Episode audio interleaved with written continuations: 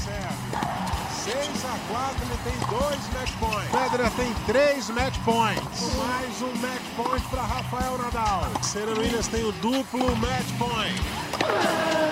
Muito bem, amigos do Globoesporte.com, estamos aqui de pé nesta segunda-feira de carnaval para a gente falar tudo que rolou nessa semana de Rio Open. Eu recebo aqui mais uma vez Narc Rodrigues e Thiago Quintela, que estiveram lá no Jockey Clube Brasileiro durante toda a semana.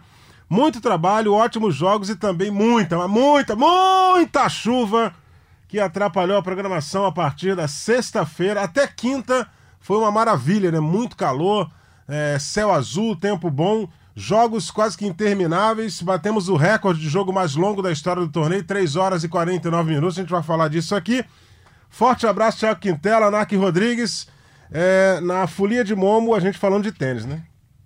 É, abraço, Eusébio, Thiago, falando de tênis, né? E muito tênis essa semana, porque tivemos alguns recordes aí em relação à duração de jogos, tivemos, tivemos também um vencedor, não digo inesperado, que era cabeça-chave número 3, mas que não era dos mais cotados, tivemos muita chuva, alguns, algumas pautas bem interessantes aí nesse Rio Open, foi bem legal. Abraço, Narc, Eusébio. Já estamos de pé aqui porque a semana foi longa, mas Rio Open, eu acho que essa sétima edição, Eusébio, a gente ainda vai falar muito, mas eu acho que foi uma das mais é, legais aí que a gente teve em todos os anos. Estou muito feliz, apesar de muito trabalho, porque a gente teve muita história para contar e vamos contar aqui. Legal, legal. O torneio cada ano vem crescendo, né? Foi a sétima edição do Rio Open, né? E eles vão pegando é, o jeito de organizar sempre o torneio. E só para a gente não deixar de dar informação, que essa semana tivemos, além do Rio Open, outros torneios de ATP, torneios importantes, né, Nar? Sim, tivemos Delray Beach e também Marsella. Né? Tivemos o gigante Opelka vencendo em Delray Beach e o Stefanos Tsitsipas vencendo em Marsella, né? Tá precisando aí de um bom título, uma boa atuação os principais, mas mais interessante é o foco a gente ficar no vice, porque o vice é o Ogeli Assim, né, esse prodígio, muito jovem ainda, chega à sua quinta final de ATP Eusébio, e bate na trave de novo, quinto vice-campeonato. É, mas com isso o ranking vai melhorando, né? Vai somando pontos importantes, mas precisa levantar troféu, né? É, o, o Ogeli Assim já mostrou muita coisa na, no circuito, jogador realmente muito bom, a gente viu ele aqui no Rio Open ano passado, também foi vice-campeão. Eu acho que está faltando ali esse detalhezinho, essa mentalidade vencedora, talvez, uh, pro Ogeli Assimi. Quando ele. Eu, eu, não sei, talvez quando ele ganhar o primeiro título ali, ele deu uma, uma deslanchada para para alçar voos maiores, porque esse garoto realmente ele promete muito no circuito. Até porque é para não ficar parecido com o Gael Monfils, né? Você vai ver o Monfils tem poucos títulos e um mais que o dobro de finais. É isso aí. É, e vamos dar sequência aqui ao nosso papo de tênis, né? Vamos falar do Rio Open, né? Foram nove dias de muito tênis. Se a gente contar os dois dias de quali, né? muita gente passando por lá. É, e no, no final, uma surpreendente conquista do Christian Garin, né? Numa final improvável com o italiano Gianluca Magher, que era 128 do mundo, né? E saiu do quali, foi até a decisão e deu um pulo muito importante na carreira dele, entrou entre os 100 melhores do mundo. É o 77 é, agora do É, tá entre os 80 melhores do mundo, o Gianluca Magher com esse resultado de final do Rio Open. É, um italiano que teve que jogar uma semifinal no mesmo dia que a final mesmo aconteceu com o Garim, só que o Garim definiu rapidamente a sua semifinal, né? Contra o Borna Chort. Já o Magher teve que jogar um pouco mais, jogou mais duas horas. É, ele teve um tempo de descanso menor do que o Garim para jogar a final. Entrou na final como franco atirador, né? Entrou jogando solto, é, tentando bolas que normalmente um tenista não tenta numa decisão. Por isso é que o jogo alongou, né? Olha, o Magner é um tenista que ele tem limitações, claro, tem muitas limitações aí. Mas eu achei, eu gostei da, da, da postura, a, a leitura. O que ele conversou com, com a equipe dele lá, ele, a estratégia traçada foi era a possível para tentar vencer o Rio Open nessa final. Não estava bem fisicamente, estava né, com dores ali na virilha, estava cansado e foi para uma estratégia de risco que funcionou. Podia não ter dado certo também, podia ter tomado no 6-1, 6-1, 6-1, 6-2, porque ele foi para as linhas muitas vezes. Mas estava num dia bom e chegou a dar um certo trabalho ali para o Garim. Mas a rigor, a rigor, o Garim não teve a sua vitória ameaçada mesmo, em momento algum. Ah, mas foi o tenista mais sólido essa semana, mais experiente, invicto no Saibro esse ano. Então vamos ficar de olho no Garim. Talvez se fizer alguns ajustes no jogo dele, possa começar a ter bons resultados nas quadras mais rápidas, quadras duras também. Mas no Saibro vem mantendo uma, um desempenho muito bom. É, ainda falando sobre o, o Magia, é, além da parte física, que eu acho que pesou um pouquinho sim, como o Narc falou, ele sentiu um probleminha na virilha, é, certamente por causa de um desgaste. Jogou dois jogos a mais na semana, tem toda essa, essa coisa no domingo de fazer um jogo longo ainda que ele precisou virar. É, mas eu acho que a emoção também ali tomou muito conta dele. Ele estava bem. que a gente sentiu ali, ele estava bem deslumbrado de estar tá jogando uma final de ATP 500. Ele não acreditava nisso. É, logo depois da semifinal, ele, ele caiu no choro ali, depois de vencer o Attila Balaz. Estava é, bem crédulo dele estar tá chegando numa, numa final de ATP 500. É, então acho que isso pesou um pouquinho no final. E o Christian Garim, realmente, como o Narco falou também, é um jogador muito sólido, jogando no, no Cyber. Se sente bem no Brasil, né? Já fez final de Brasil Open justamente no ano passado. É, vem de uma sequência aí de um ano muito bom, que ele vence o quarto título de ATP dele. E engraçado, né, Narco e Eusébio? É, o Garim, ele sempre, cada, cada título dele, ele conta uma história de quase sair do torneio. É sempre um match point que ele tem que salvar, uma situação adversa. E dessa vez foi exatamente na estreia. Ele perdia para o Andrei Martin por 4-2 no terceiro set. Tava um jogo ali que a gente já é, é, deixava ele praticamente carta fora do baralho e ele acho que empolgou ali depois daquela vitória, que era na tarde de segunda-feira, muito sol, muito calor na quadra 1 e conseguiu sair daquela situação e embalou para o título. E, aliás, me complicou no bolão, porque eu tinha apostado no Christian Garim como campeão e aí, como o deadline ali do, do, do, bolão era até um pouquinho depois ali, era exatamente nesse momento de 4 a 2 de terceiro set, eu entreguei o bolão sem ele. Então me compliquei ali, poderia ter ganho esse bolão. E, e você foi bem no bolão? Eu, olha, você cravou o Garim na final, né? É isso, eu, eu, acertei. Só que eu tinha cravado o Tim campeão. Tim, é, Tim Garim na final e o Tim campeão. Quem, então quem me ferrou no bolão foi o Tim. É, o... E, não, e o Mager ferrou muita gente. Nossa. O Mager. É, o meu Mager tinha é. ido até as quartas de final, por isso que eu, que eu garantia a, a vitória. Quem ganhou o bolão foi o Fabrício Galas, que é assessor do, do Thiago Wilde. Aí não vale. Os outros jogadores. Não vale. O Fabrício Galas não vale. Esse negócio de bolão, pô, eu tenho trauma desse negócio de bolão. Que a última vez que eu participei de um bolão foi em 1998 na Copa do Mundo. Até a final Assim, o último jogo seria a final Brasil e França. Eu era o líder do bolão. Aí eu fui entrar naquela de achar que o Brasil ia ganhar a Copa do Mundo. Aí um companheiro que estava na vigésima colocação do bolão, é, o nome dele é Paulinho Cordeiro, o, o, o, o Paulinho colocou lá, já que eu estou em vigésimo, eu vou botar qualquer resultado, ele botou 3 a 0 França. Cravou. Pulou de vigésimo para primeiro, embolsou uma grana. É, eu tenho uma história mais engraçada de bolão. Tem um bolão, aliás, que circula aí, no, até no Brasil, ele está aos poucos ficando bem famoso aí. Você tem sempre que escolher um jogador para cada torneio.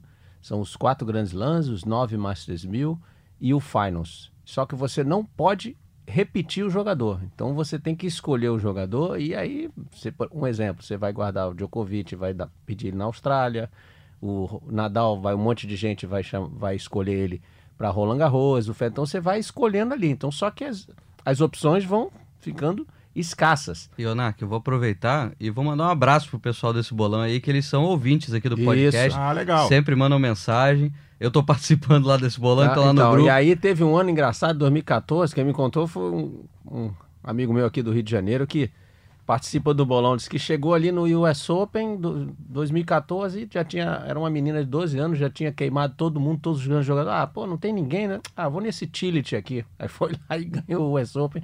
Ela deu um salto no bolão, nem sei se ganhou, mas deu um salto no bolão absurdo, porque foi a única que chamou Tillit ali no US Open. É, só fazendo aqui um diagnóstico da campanha do Garim da campanha do Magro. O Garim perdia por 4 a 2 no terceiro set contra o Andrei Martin na estreia. Na estreia e, e depois venceu Federico Del Bonis, Federico Coria, Borna Choric e o Maga na decisão. O Maga fez a primeira final de ATP na carreira, venceu André Colarini, o Atila Balaz, Casper Rude, João Domingues, Dominic Thiem, Atila Balaz de novo e perdeu a final para o Garim. A campanha dele foi mais longa porque ele veio do quali, teve que batalhar bastante no calor do Rio de Janeiro. E contra o Balaz ele também estava perdendo 4 a 2 no terceiro set. É verdade.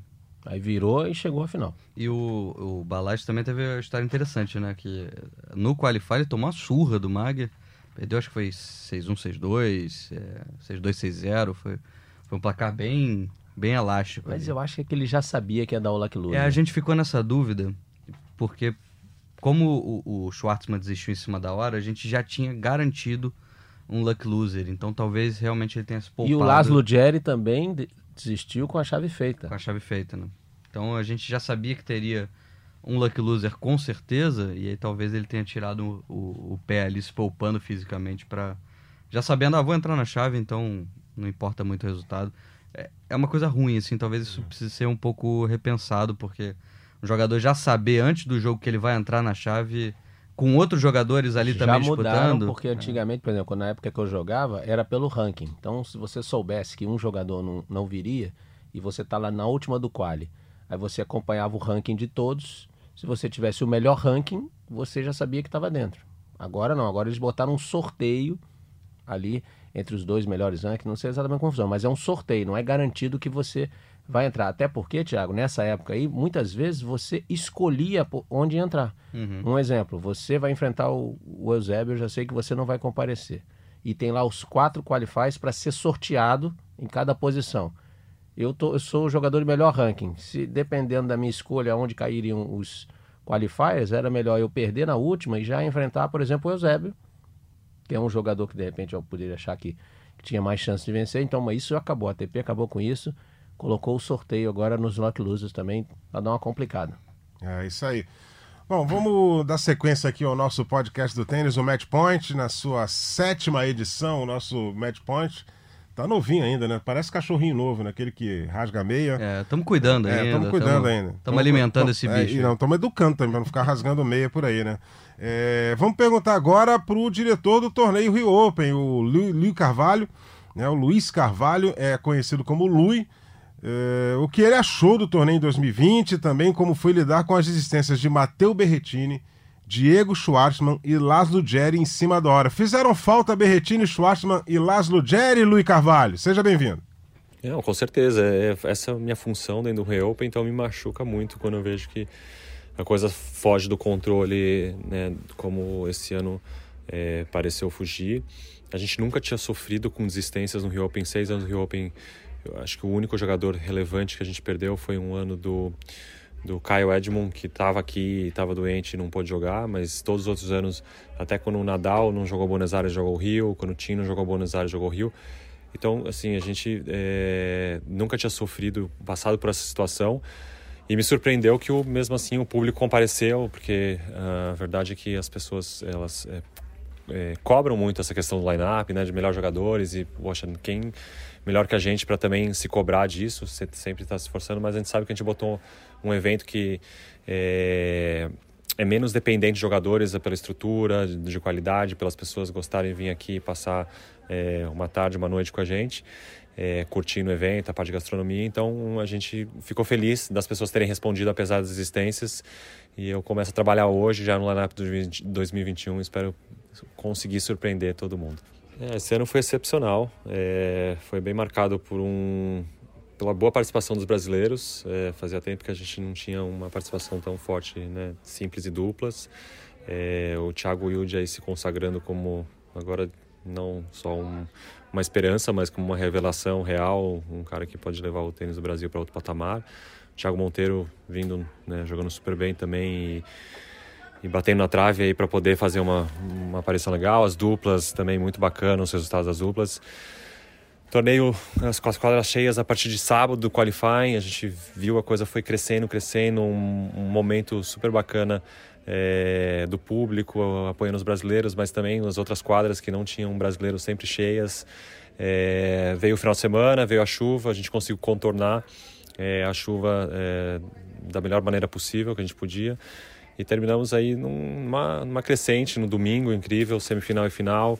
É, o jockey lotado, um ambiente incrível é, para o jogo do Garim com o Mager.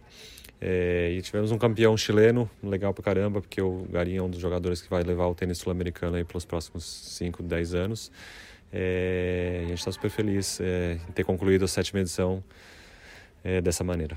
Legal, e a palavra de Luiz Carvalho, que é diretor do Rio Open, em mais uma edição, né? E ele falou dos tenistas brasileiros, né? Esse ano tivemos uma ótima participação dos jogadores brasileiros no torneio. Felipe Meligeni fez um grande jogo na estreia contra o Dominic Thiem. O Thiago Wilde foi até a segunda rodada e caiu para o Borna Choric no detalhe. E o Thiago Monteiro venceu o argentino Guido Pella na estreia, mas foi derrotado também na segunda fase, na segunda rodada. É, perdeu para o Atila Balaz. Eu e o Quintela, Narc, já falamos aqui bastante sobre o desempenho do Thiago Wilde e, e pro, pro amigo que acompanha a gente aqui, né? É, vai até o último episódio lá no nosso podcast, né? Para ouvir os 15 minutos é, sobre o Thiago Wilde. A gente falou só sobre o Thiago Wilde, mas o Narc não estava nesse papo, né? E vai dar a opinião dele sobre o desempenho do brasileiro, que jogou muito bem, quase conseguiu avançar na chave, Narc. Eu gostei muito, muito da atuação dele. Acho que melhorou mentalmente, fisicamente também. Ele realmente tem uma direita muito forte, anda bem, é corajoso, é um jogador destemido, vamos dizer assim, né? muito jovem ainda e tem que ser mesmo. Agora, precisa melhorar algumas, alguns fundamentos. Um exemplo é o segundo saque. O segundo saque, para jogar no nível que ele deseja, obviamente, chegar ali entre os 100 melhores, o segundo saque tem que ser melhor, tem que ser mais variado, principalmente.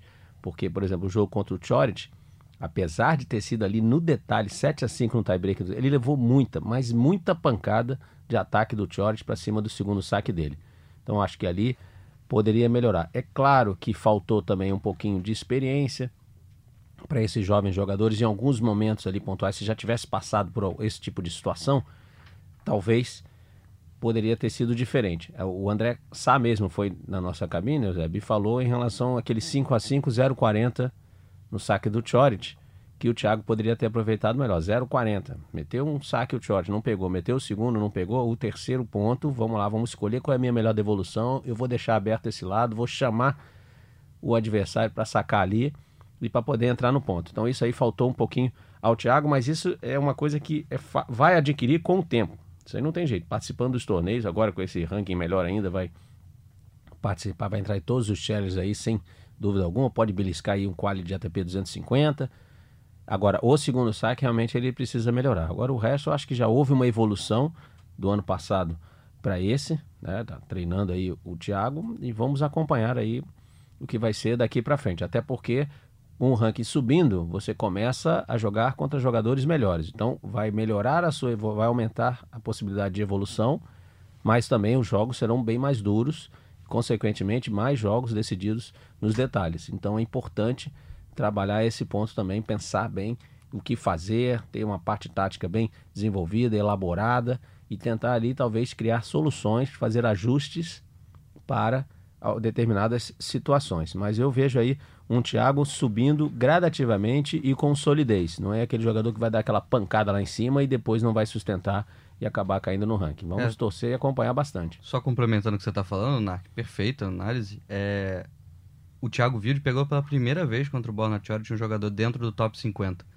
Então ele demonstrar esse nível de atuação, é, mostrando ali justamente como você falou, é uma evolução. Ele, tá, ele me parece estar tá subindo cada degrau gradativamente, é, cobrindo os buracos no jogo dele. Ele falou nisso na coletiva, que a intenção dele é ir cobrindo buracos. Então, assim, ah, como você falou, o segundo saque é um problema, então vamos resolver todo o resto, agora vamos trabalhar o segundo saque. Então, daqui a pouquinho, certamente, ele vai ver um outro buraco no jogo dele e vai tampando esses buracos para se tornar um jogador mais completo. Pela primeira vez ele enfrentar um top 50 e atuar desse nível, eu realmente fiquei é, surpreso com a atuação dele contra o Choric. Nem tanto assim contra o Foquina, que eu acho que era um jogo que de mais emoção, que, que encaixava um pouco mais para ser um jogo duro como foi, que foi o jogo mais longo da história do Rio Open. Contra o Thiago me surpreendeu a cabeça do Thiago de saber jogar bem um jogo desse. Faltou um pouquinho de experiência ali, faltou um detalhe ou outro para ganhar. Mas acho que dá, dá, dá boas esperanças para a gente esperar é, um jogador aí, o Thiago Wilde, desenvolvendo bem e quem sabe a gente ter um, um futuro brilhante pela frente, porque a gente está precisando de um jogador desse calibre ali para puxar mais uma geração de jogadores. É isso aí. É, você falou aí do jogo mais longo da história do Rio Open, aliás, foi um dia atípico, né? É, três horas, foram os dois jogos mais longos no mesmo dia. O mesmo recorde dia. foi quebrado duas vezes, né? O jogo mais longo, esse do Davidovich Foquina com o Thiago Vildes, 3 horas e 49 minutos. E depois, na sequência, um outro jogo bem longo, né, Narc? Isso foi é, interessante, é que tinha, o recorde tinha sido no ano passado, se não me engano, um jogo de 3 horas e 9. E no primeiro dia a gente teve, antes desse da noite, esses dois da noite, José, a gente já teve o do Garim, O do Garim que foi bem longo. três horas, mais de três horas, e depois tivemos três horas e 50 o do Thiago Wilde, e depois o do Alcaraz, se não me engano, foi o Alcaraz e Confronto de Renault. Vamos ver espanhóis, exatamente. Mas que foi, deu, foi Três Três horas, horas e e meia, mais ou 36, menos, é. assim. 3,36. Isso, isso. Quer dizer, um dia de, de- de jogos bem, bem, longos. Não, eu lembro que acabou, nós saímos da cabine às três horas da manhã. É, exatamente. É, esse dia, esse, dia- esse dia foi bem longo. Esse dia foi bastante longo. E aproveitando mas... antes de a gente falar dos brasileiros, então, é, a gente teve esse Carlos Alcaraz também, que eu acho que né, foi a grande. É, esse garoto joga muito, né? Ele com 16 anos, jogando num, num- num nível de tênis que a gente tem que começar a olhar. E, e ele é muito bem orientado por um craque. É, um prodígiozinho. Carlos Ferreiro. É um prodígio muito jovem ainda.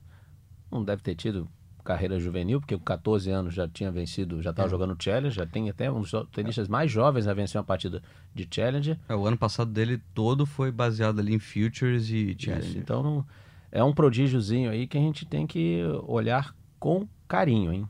E é outro, a gente estava falando negócio de- em relação à experiência, é outro que se tivesse ali, Thiago Eusébio, mais seis a dez meses de experiência no circuito, não teria perdido para o Ramos Vinolas. Se tivesse um pouquinho mais de experiência ali, não teria perdido aquele. Mas ele ganhou do Ramos. Ah, perdão, ele foi o jogo que ele perdeu, foi o jogo que Ele- perdeu. Ele perdeu lá na frente por um, por um tenista argentino. Tem que dar uma olhada Foi pro na Federico chave. Coria. Federico Coria. Isso, exatamente. Que é Perdeu pro Coria, é, o- exatamente. O, Coria, ele, ele, ele era um jogo bem parecido com o Ramos Vinolas, então até o- é super É. válida a confusão. Que é o jogador que deixa jogar, né? É o jogador que vai ficar devolvendo bola ali. Mas ele é muito mais jogador do que o Muito bate mais, mais. Então, se muito tivesse um pouquinho mais de experiência, aquele jogo ele não teria perdido. Foi, até porque foi um jogo longo também, com muitas E outra oportunidades. coisa, né? Era o Coria genérico, né? Não era o Coria Coria. O Coria que a gente conheceu é foi o quatro do mundo, jogava É, o- muito tênis. O Federico Coria, que é irmão do Guilherme Coria, ele realmente não tem um tênis nada empolgante, se não é um baita jogador. Mas é, de- argentino, enrola. é de uma escola argentina. Exatamente. de alguns jogadores medianos para baixo que fazem aquele tênis corretinho, deixam o outro jogador jogar e vão ali beliscando algumas fases mais avançadas de torneio.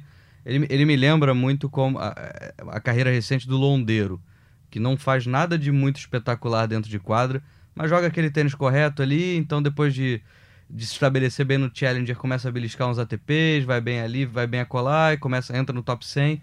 É, jogador assim que não vai te empolgar, mas que sabe jogar um tênis correto. E o, o Corey ele tem uma história legal, que eu, entre- eu pude entrevistar ele no ano passado em Campinas. E o Corey ele ficou suspenso por acho que dois meses só no circuito, mas foram três anos de processo é, sobre um esquema de, de, de resultados, de manipulação, que ele não aceitou. Ele foi, fizeram uma oferta para ele vender um jogo, ele não aceitou, só que ele não denunciou para a ATP ou para o Pra tio. para TIL, que é quem regula isso, né, quem fica de olho nessa parte, e ele acabou tomando suspensão de dois meses por não ter falado.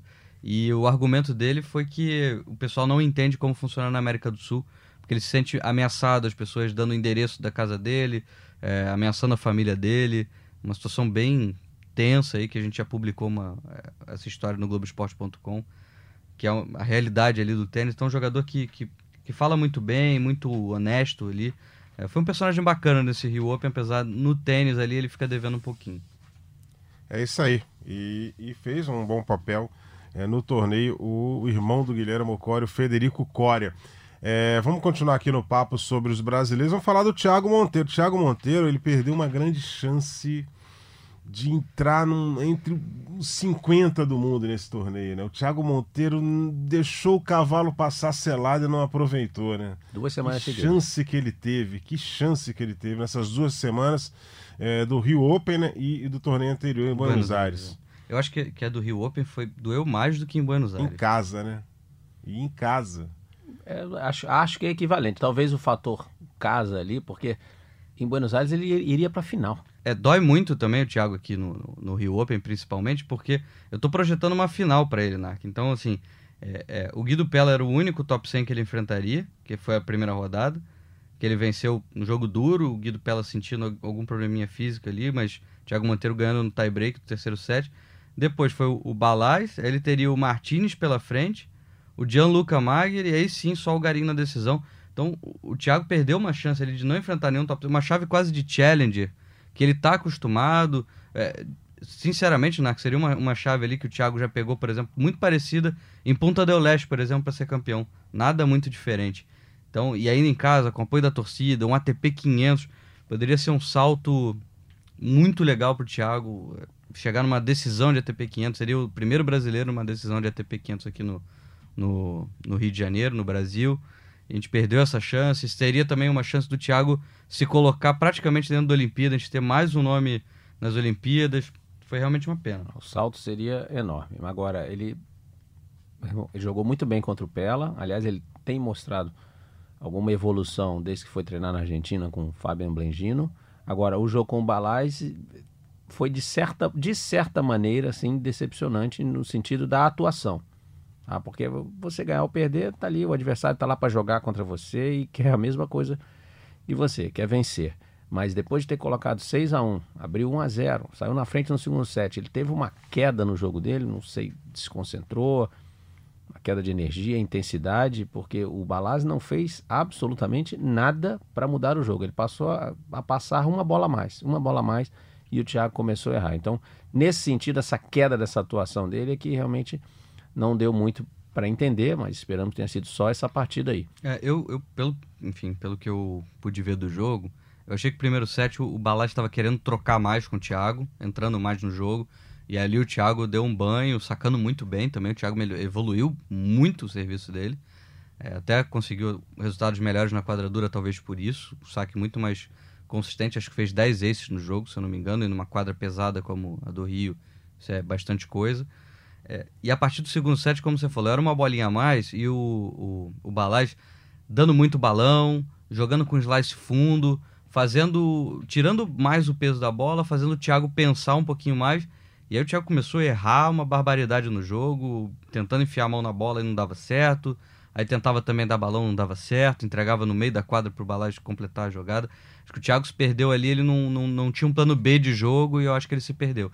Disse o Thiago que ele perdeu um pouquinho de intensidade sim, talvez fruto dele ter jogado na terça e na quarta consecutivo, mas assim, isso faz parte do, do, do, tênis na realidade, né? Foi um pedido do Thiago de jogar na terça-feira, então ele já sabia que teria que jogar na quarta na sequência. E um jogador que quer ir longe num torneio precisa jogar quinta, sexta, sábado, domingo. Então, é essa sequência de, sets, né? jogos. Né? Não tem jeito. Melhor três sets não precisa ter o dia de intervalo. É, então assim, né? Se o jogador quer ir pra final, ele precisa jogar quinta, sexta, sábado, domingo.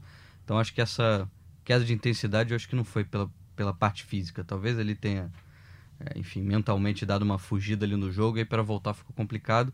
E faltou um pouquinho de variação de jogo pro Thiago, que é uma coisa que a gente cobra bastante dele, na realidade falar aqui do Felipe Meligeni Alves, né? Que ele mesmo fez o sorteio da chave e quando ele sorteou, ele caiu com o Dominic Thiem, com cabeça de chave número um. Só que ele fez um jogo duríssimo contra o Thiem, levou o jogo para o terceiro set, acabou perdendo, mas perdeu para o grande favorito à conquista do título, que acabou sendo derrotado na sequência da chave. É, eu, tinha, eu achei que eu tinha, o Tim desistiu de Buenos Aires, né? Então eu não, tenho minhas dúvidas se ele chegou em perfeitas condições para jogar eu acho que ele estava bem desgastado ainda. Estava né? desgastado e depois ao longo, né, teve aquele probleminha no joelho. Depois sentiu o antebraço, então teve várias complicações aí o Tim. Agora, se a gente focar só na atuação do Felipe Meligeni, eu gostei, porque eu achei que teve boa atitude para o jogo, sabia já que a chance de vencer era mínima, mas teve ótima atitude, desfrutou do jogo, fez exatamente aquilo que a gente estava falando, né? Prolongou ao máximo o jogo. Você vê, o jogo demorou bastante, mais duas horas. Então foi uma, um aprendizado. Eu costumo dizer sempre que para esses jogadores mais jovens, ou com ranking muito, mas muito baixo, ou seja, fora do, do, do seu ambiente normal, né? Porque ele estava 300 do mundo. Um jogo desse antecipa ou acelera a, a, a maturidade, a experiência, dois anos no circuito, uma partida como essa. Tá? Então isso foi muito bom para o Felipe Meligeni. Espero que ele tenha tirado boas lições, né? O, o tio, é claro, está ali falando com ele. Isso é importante, sempre dando as dicas, é o fininho. Então, vamos acompanhar também a carreira dele agora, porque ele teve uma experiência ótima. Um exemplo disso é que o Mager, né? Já mais velho, 25 anos, já está um ranking bem diferente do, do Felipe Meligeni, 148. O Mager disse que para ele já era um sonho estar enfrentando um jogador do tamanho do time enfrentando. Você vê, e o Felipe Meligeni fez isso muito jovem ainda. Então, você vê como é importante esse tipo de jogo e vamos acompanhar também. a evolução segue, continua treinando e vamos acompanhar os resultados deles aí. É, o Felipe ele tem um jogo bem agressivo, ele vai para cima, ele vai para todas as bolas, é legal de ver, pro público é espetacular. O Felipe fez o, o ponto mais bonito do torneio de longe. Seguramente. Né? Que foi o, depois do smash do Tim, ele, ele, ele pega bem no alto a bola e dá uma passada no fundo da quadra que o Tim ficou parado ali. É, incrível ponto, então mostra recurso também do, do, do jogador e dá nesse início de temporada mostras de que a gente pode esperar uma evolução legal, como o Narc está falando aqui no, no, no Felipe Meligeni, que esse jogo tenha dado uma experiência bacana, porque ele já tinha feito semifinal de Challenger, então parece num caminho de evolução bacana. Ele que está treinando na Espanha também já faz dois anos, então vem em evolução, tentando estabelecer agora no circuito Challenger. Eu acho que é um jogador que talvez vai despontar mais tarde.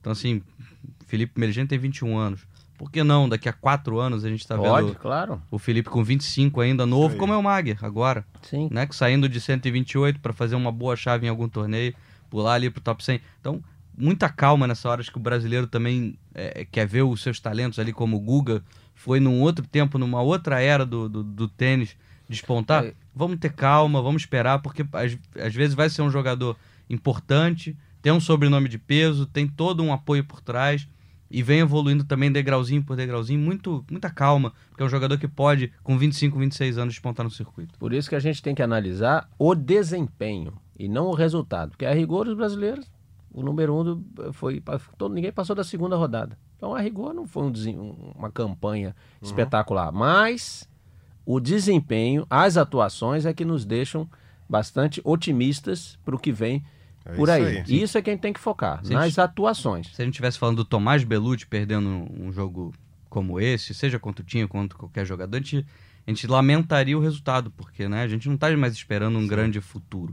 Mas jogadores que a gente vê aí, como você falou, um desempenho bom e com muita estrada pela frente, que a gente pode ainda desenvolver bem, é, é que deixa a gente feliz, deixa a gente empolgado com, com o tênis brasileiro para os próximos anos. É, e para vocês, qual foi a grande decepção do torneio? Foi realmente o Dominic Thiem, número 4 do mundo, que perdeu para o Gianluca Maga, 128 do ranking na fase de quartas de final? Olha, para mim, para mim mesmo, eu fiquei triste por não ter visto o Berretini. Eu queria é, ter nem visto entrou na chave, infelizmente antes, né? é, não pôde vir. Mas o Tim, é aquela só, tem que dar um desconto, porque o Tim já veio outras vezes, sempre encarou de maneira séria o torneio e dessa vez ele veio, mas nitidamente não era o Tim que a gente viu jogar lá na Austrália. Até porque era um torneio no qual a gente, se a gente visse os jogadores inscritos, né, com essas existências todas, no qual que ele era um torneio para ele ganhar sem perder sete. Era, né? Na situação então, normal no do Saibro, time. então, era duas vezes vice-campeão de Roland Garros, não era um torneio para ele ganhar sem perder sete. Mas visivelmente teve problemas físicos, tentou jogar, fez o que pôde, não conseguiu. Então, não sei se acho que decepção é uma palavra muito forte né? Mas talvez é aquela história da decepção em relação aí sim ao resultado, não o que ele jogou. Poderia ter jogado mal, vi se arrastando ali jogos duros, mas deveria ter chegado pelo menos até a final. Mas infelizmente não deu. A gente teve outras histórias aí para contar no Rio Open. O ano passado o Jerry, né, o tenista que ninguém cotava, ganhou inclusive do Tim e chegou ao título. Esse ano tivemos aí os jogadores vindo do quali aí fazendo a sua história. É, eu destacaria assim o Tim como uma decepção entre aspas aí, exatamente porque a gente esperava um Tim chegar na final com tranquilidade. Se eu pudesse cravar, é óbvio que no bolão lá, como eu falei, eu postei no Garim, uh, mas eu, eu botei uma, uma, final dele contra o Tim, porque eu achei que de repente ele numa decisão, também. é porque de repente numa decisão ali eu, eu imaginei que pudesse crescer na final, o Garim que está se estabelecendo bem, está acostumado nesse jogo, nesses jogos aqui no Brasil, enfim, não que o Tim também não esteja, mas eu achei que ele poderia surpreender. Mas eu achei que o Tim ia chegar com muita tranquilidade na, na decisão. A gente teve, talvez, aí outra decepção, Nark, seja o Lajovic, é, que era o cabeça, acabou ficando como cabeça 2. É um jogador que já fez final em Monte Carlo, já veio para o Rio um monte de vezes, então tá super acostumado com esse saibro mais lento, a quadra mais pesada, como foi essa semana, e acabou caindo logo no início do torneio, então decepcionei um pouquinho que eu achei que o Lajovic poderia acabar sendo assumindo um papel de perdeu na segunda rodada. É, poderia assumir um papel de quase de protagonista nesse torneio, que acabou não acontecendo. Um cara muito legal, lá eu vi te entrevistei ele no início do torneio, muito gente boa, é, falando sobre a história do, do tênis serve, das dificuldades que que eles encontram por lá. É, muitas similaridades com o Brasil ali, ele não querendo perder esse bonde ali do Djokovic, que espera que as próximas gerações venham fortes também, porque tem ele, o Lajos Djeric também, também, que é bem mais novo, o Kikmanovic, enfim, tem um, uma legião de sérvios aí chegando. E, enfim, fiquei um pouquinho decepcionado com o Lajovic, mas a gente teve boas histórias para contar ali desses jogadores vindo do Quali, não só do Mag, se emocionou e tudo mais. O Atila Balaz é uma história super legal, né? Porque, enfim, luck loser, Aham. entra na chave. 31 anos já. Ele tem 31 anos, ele se aposentou. É, foi virar treinador e disse É. que a vida era muito chata como treinador. né? Ele ficou entre 2015, do- 2016 e 2017. é, ele não jogou. Ele, de julho de 2016, ele foi voltar só em julho de 2018 a jogar tênis. E aí ele começou a ganhar um caminhão de futures, porque ele tava, como o Eusébio falou agora, ele tava de, de saco cheio de, de, de ficar só treinando lá como treinador. Ele teve uma lesão no quadril, por isso que ele também deu uma, uma segurada. Falou, ah, vou tentar a sorte aqui no circuito. Voltou aí, tá fazendo uma semifinal de ATP 500. Então essas histórias aí do tênis. Por isso que a gente tava falando aqui. Felipe Meligeni tem 21 anos só. Aí chega um Atila Balaz da vida e tá lá fazendo o melhor ranking dele com 31. Então, Cada um tem o seu tempo, né? cada um tem seu tempo, a sua história. Então, muita calma nessa hora. Eu acho que a gente estaria batendo palma se o Atila Balaz fosse brasileiro aqui. Legal. É... Só pra gente aqui não, não deixar de falar da chuva, né? Uma das grandes protagonistas do torneio. Esse ano tivemos um grande atraso na programação do Rio Open com chuvas na sexta e no sábado. Com isso, as semifinais tiveram que ser finalizadas no domingo e depois as finais foram jogadas no mesmo dia, né? Ou seja, muito atraso e muita indefinição e chuva no Rio de Janeiro. Na sexta-feira a gente teve dois períodos né, de chuvas constantes né, e chuvas bem pesadas ali. E a se destacar a drenagem da quadra central. É porque ter Nem lona de, foi usada, a drenagem da quadra central perfeita, né? ter condição de jogo ali depois daquilo tudo foi bem surpreendente. Eu, eu achei que, que era um dia perdido. É, e aproveitando esse Não, gancho né? Sexta-feira o jogo começou 11 da noite. Você tem uma ideia. Começou. É, começamos não, já complicado. Aproveitando esse gancho aqui, Narco, o que vocês, você e o Quintero, o que vocês esperam é, que melhore no torneio para a edição de 2021? O que, que pode melhorar no Rio Open, que vem crescendo a cada ano? Sua sétima edição, o que, que vocês esperam de melhoras para a oitava edição? Não vai falar teto retrátil, não, porque isso aí fica caro. Olha, a minha, a minha avaliação, assim, primeiro, eu gostei do público presente. Acho que o que o Luiz falou ali realmente é verdade. Teve bastante gente para um line-up até, vamos dizer assim, com essas existências de última hora, né? Berretini, Schwartzman, o Jerry, atual campeão, é, quer dizer, era o atual campeão. Acho que tivemos até uma ótima presença do público, principalmente no qualifying, a gente estava lá no sábado acompanhando. Tá? Eu achei que a mudança que fizeram ali nas instalações para o público é excepcional. A parte de alimentação, eles cobriram aquela parte, então, ou seja, imagina com essa chuva toda, Ah, ficou legal se não demais tivesse aquele boulevard. Né? aquela cobertura. Acho que foi muito legal. O É, isso eu sistema ali. foi preponderante pra gente ter um Isso. público legal na sexta e no sábado por causa das chuvas, porque quando voltaram os jogos tinha gente. aquele sistema da pulseirinha de você carregar ali com um valor e aí poder depois ir. ir- Desafogou as filas também. acho né? que aquilo ali foi excepcional também, uma grande sacada. Então acho que para o público ali foi muito bom. Olha só, se a gente pensar bem, o, o que não deu certo foi que o que o torneio não poderia controlar, que é a chuva, Sim. jogos, jo- sim. jogos tem, tem longos. muita gente que não entende. Jogos né? longos também não tem como controlar. Eu não vai pode falar, ó, joga aí, gente, mas ó, não pode passar de duas horas É. e meia. Não tem como isso. Então isso não pode quando tivemos jogos, tivemos que fazer algum, eles tiveram que fazer algumas alterações. A gente reclamou de eram dois jogos na central, passou a ter um na central, simultâneo com outro na outra quadra. É. Ok, porque senão não- tinha como. Você Não, tem que tem pensar gente- também nos jogadores. Exatamente. E o público às vezes não entende que os, os jogadores são os que mais estão sofrendo, que eles mais querem acabar o jogo e ir para casa, ir para o hotel, se descansar, os que venceram, se preparar para o dia seguinte. Então essa indefinição também atrapalha demais a eles, Sim. demais. Mas isso é imponderável. Eu acho que a única coisa a melhorar é que também o torneio, obviamente, pode sempre fazer um pouco mais, mas também não depende só deles. É, vamos buscar trazer jogadores melhores. Mas o torneio em si, eu achei o torneio muito bom. Essa edição achei excelente. O- tudo que tinha ali oferecido para o público. A drenagem da quadra, realmente espetacular. Olha, seria, seria encontrar, a gente encontraria pouquíssimas pessoas olhando aquela quadra naquele estádio e falando assim, ah, hoje vai dar jogo ainda. Hoje não, só amanhã. Não, hoje vai dar jogo ainda. E duas horas depois a quadra está pronta em condições. E detalhe, A gente não via o jogador entrar na quadra e ficar ali arrastando o pé, sabe, dando uma olhadinha, estou escorregando e não tem condições. Não, o jogador entrava e jogava normalmente. Não reclamava do estado da quadra. Então isso realmente foi espetacular. Vamos torcer para o ano que vem, obviamente, sofrer menos com a parte da chuva, né? Ok? E vamos torcer para que a gente não tenha esses jogadores não cheguem tão cansados, tão baleados ali e acabam, acabem desistindo do torneio. O resto, eu acho que foi é. muito bom. O público não tem do que reclamar. É, em defesa do torneio também, é, no sábado, muita gente questionou por que que tá alongando, porque o sábado a gente teve um intervalo ali de 4 da tarde até 10 da noite sem jogos. Né? Eles alongaram o máximo ali para poder voltar os jogos, eles conseguirem começar as semifinais, porque elas nem tinham começado ainda. E muita gente se questionou, pô, por que que tão...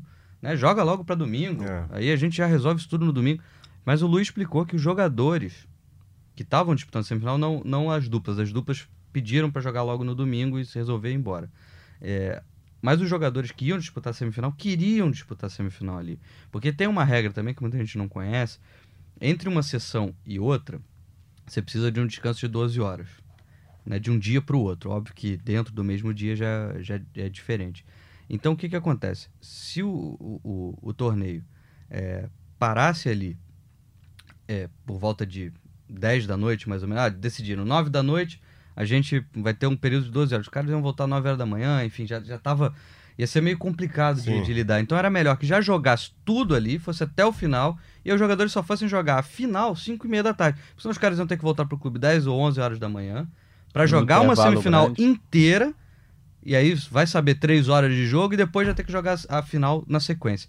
Então, eles queriam jogar a semifinal até onde fosse, que fosse 3 da manhã, não importa, mas vai pro hotel aí 5 e meia da tarde do outro dia eles voltariam para jogar a final.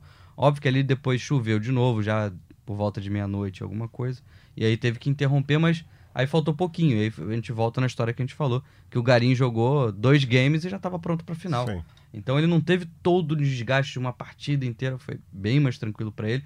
E o Balaz, bem ou mal também, o, o Mager, bem ou mal também, que acabou virando o jogo, jogou mais uma hora e pouco ali no domingo. Não teve que jogar três horas e meia de partida para depois ter que decidir um, um, um confronto, de, de né, definir um título ali. Então, é, as pessoas têm que entender que às vezes é um pedido dos jogadores, da ATP, às Isso. vezes a organização não tem muito o que fazer. De melhoras, vou concordar com o Narc, eu acho que o, o, torneio cada dia se prova mais redondo, às vezes até surpreende a gente com o que eles trazem de novo. É, eles foram cobrindo muitas reclamações que a gente tinha ao longo dos anos. Ah, o banheiro, que lá no início era banheiro químico, que gerou muita reclamação, a gente tem um banheiro super legal.